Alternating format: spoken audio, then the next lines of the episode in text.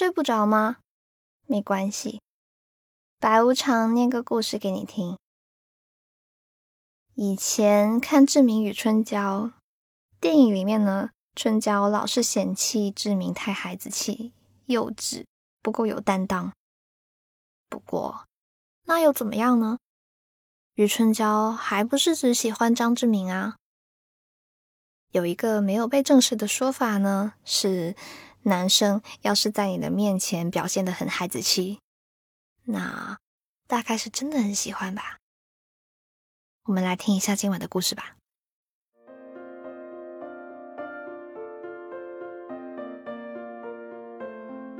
我第一次遇见李苏媛是在学校的书店。那天天气好得很，阳光透过窗户照了进来，漫不经心的打在了李苏媛的头发上。当时她正坐在地板上。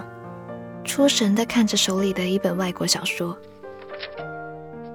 呃，同学，请问可以让一下吗？你刚好挡着我要拿的书了。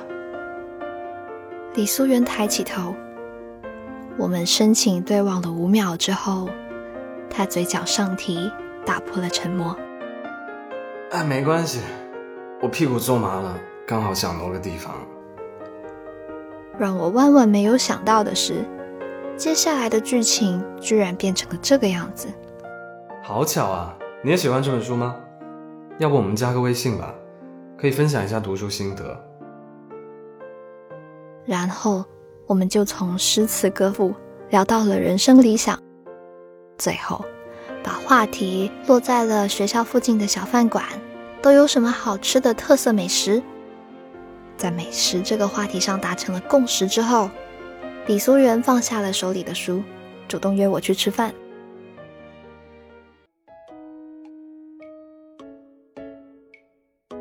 我们去了学校附近一家不起眼的小饭馆，那里的菜确实好吃的让人欲罢不能。我坐在李素媛对面，闻着美食发出的阵阵香气，在故作矜持和狼吞虎咽之间。纠结的痛不欲生。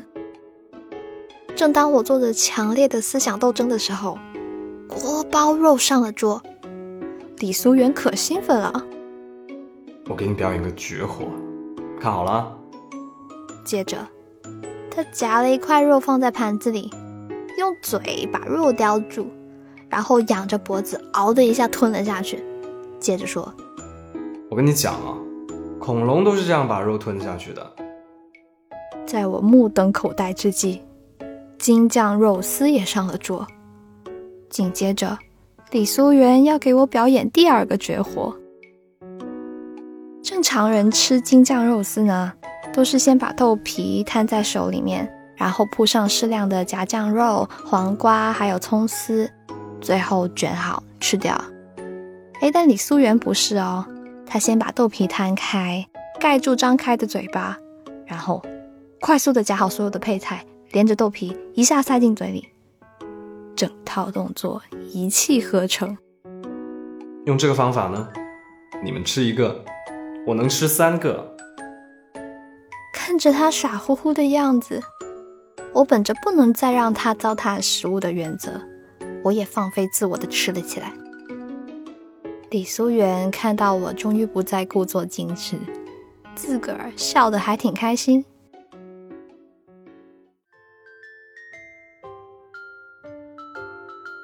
之后的那段日子，我和李苏媛每天都约着到处找好吃的。我俩的关系一直处于朋友以上，恋人未满。直到有一天晚上，我做了一个特别有意思的梦。半夜醒来之后，我就彻底睡不着了，突然很想找人分享，想都没想，我就打电话给了李苏媛。李素媛接了电话，先是带着浓浓的睡意轻哼了一声，后来听着我的描述，突然比我还兴奋。哎哎，我也做过这样的梦。我跟你讲哦，你梦里那个冰淇淋呢，配臭豆腐呢，是不好吃的。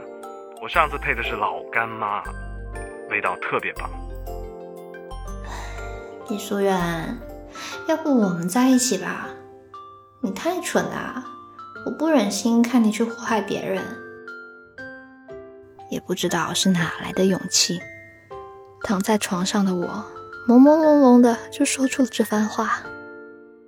但李素媛却回了我一句莫名其妙的话：“把话收回去，我们一起按下记忆的删除键，回到刚刚说老干妈的时候。”哎，这是这是拒绝我的意思吗？我刚想挂掉电话，然后就听到那头的他一本正经的说道：“陈欢同学，你可以做我女朋友吗？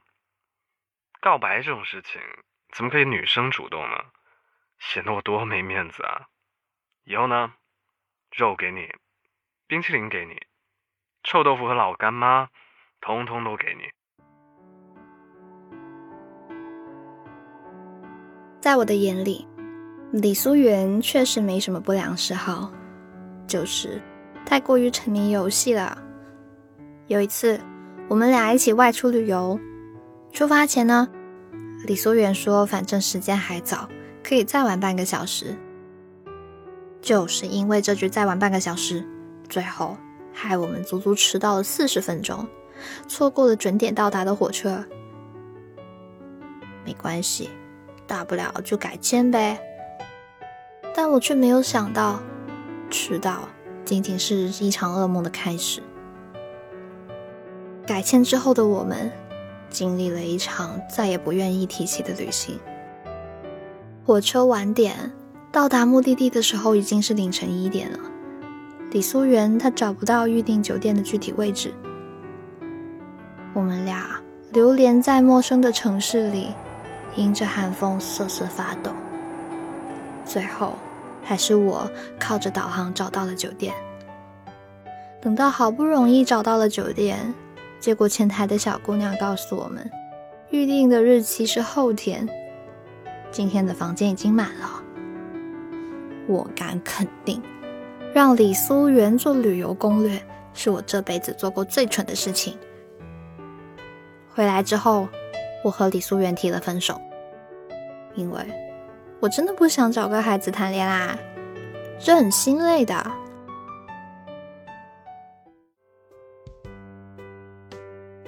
和李素媛分手之后，我的日子也不太好过。有天的晚上，李素媛的室友就突然给我打了个电话，他让我快点过来。李素媛疯了，大伙儿全都控制不住她。我鞋都没来得及换，就往烧烤摊的方向跑，心里想着，这次李素媛又捅了什么篓子。跑到烧烤摊的时候。我看见李素媛正躺在地上撒泼，桌子上七七八八散落着酒瓶，地上还有几箱没有开盖的啤酒。我走到李素媛面前，她抬眼看我，我又想起了我们的第一次对视，她也是像今天这样，嘴角上提，笑着跟我说：“哎，你长得好像我女朋友啊。”不过你比他瘦一点。我没有搭理他，嫌弃的把他从地上拉了起来。我怕他又倒下去，只好一直扶着他的头。你你你你过来让我闻一下。过来啊，让我闻一下你是不是我女朋友。还没等我反应过来，他就一头栽进我的怀里，在那里自言自语。你又中计了。我怎么可能认不出你呢？再紧接着，李素媛就在我的怀里嚎啕大哭，死活不肯撒手。那是我第一次见李素媛哭，我好言好语的哄了她半天，她终于停住了眼泪，从地上站了起来，然后整个人挂在我身上。我跟李素媛说：“你。”你要是肯跟我回去，我们就复合哦。听到我这么说，他立刻就站直了身子，想要大步往前走，嘴上说着：“陈欢，你帮我把这条路扶直啊！你看是谁修的路，歪歪扭扭的，还让不让人走了？之后，我费尽了千辛万苦，才把李苏媛搬进了酒店的房间。我拿毛巾给他擦脸，他不停的叫我的名字，听到我回答，就一直傻傻的笑。折腾了好久啊，或许是太累了，我也不知道自己什么时候睡着的。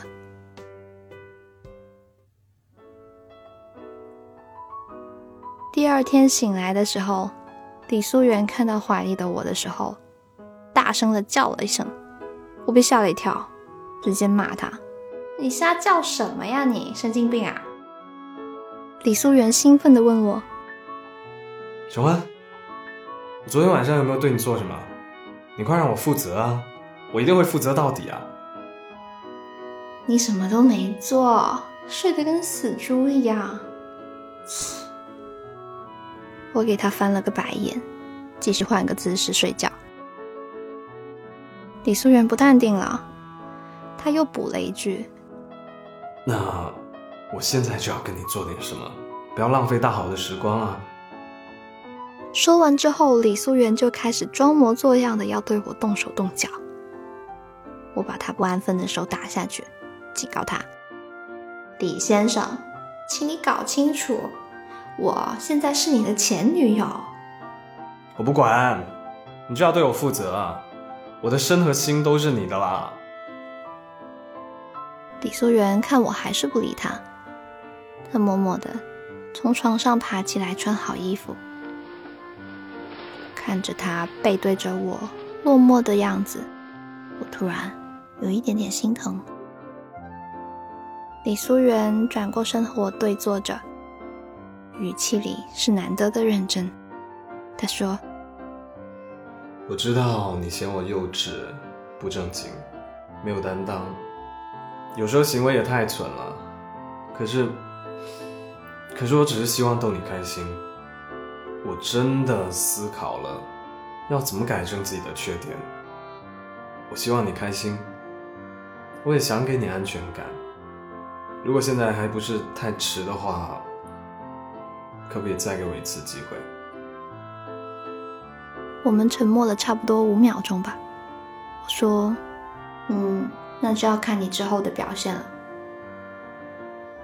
李素媛听后，激动的在床上瞎蹦，然后一不小心又摔了下去，咚的一声，真是个智障。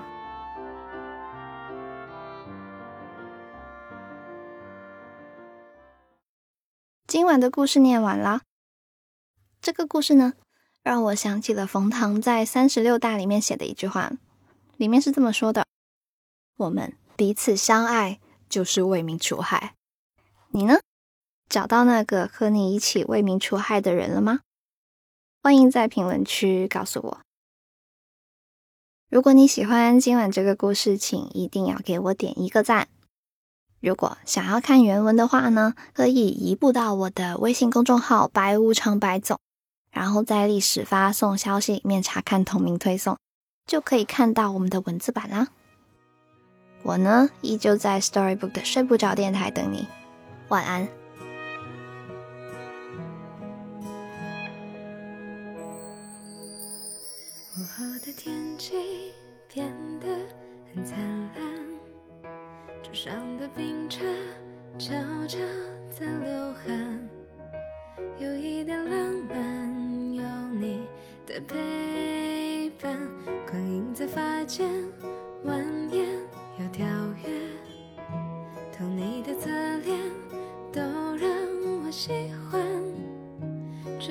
场面让心都变得好简单，想要和你奔跑在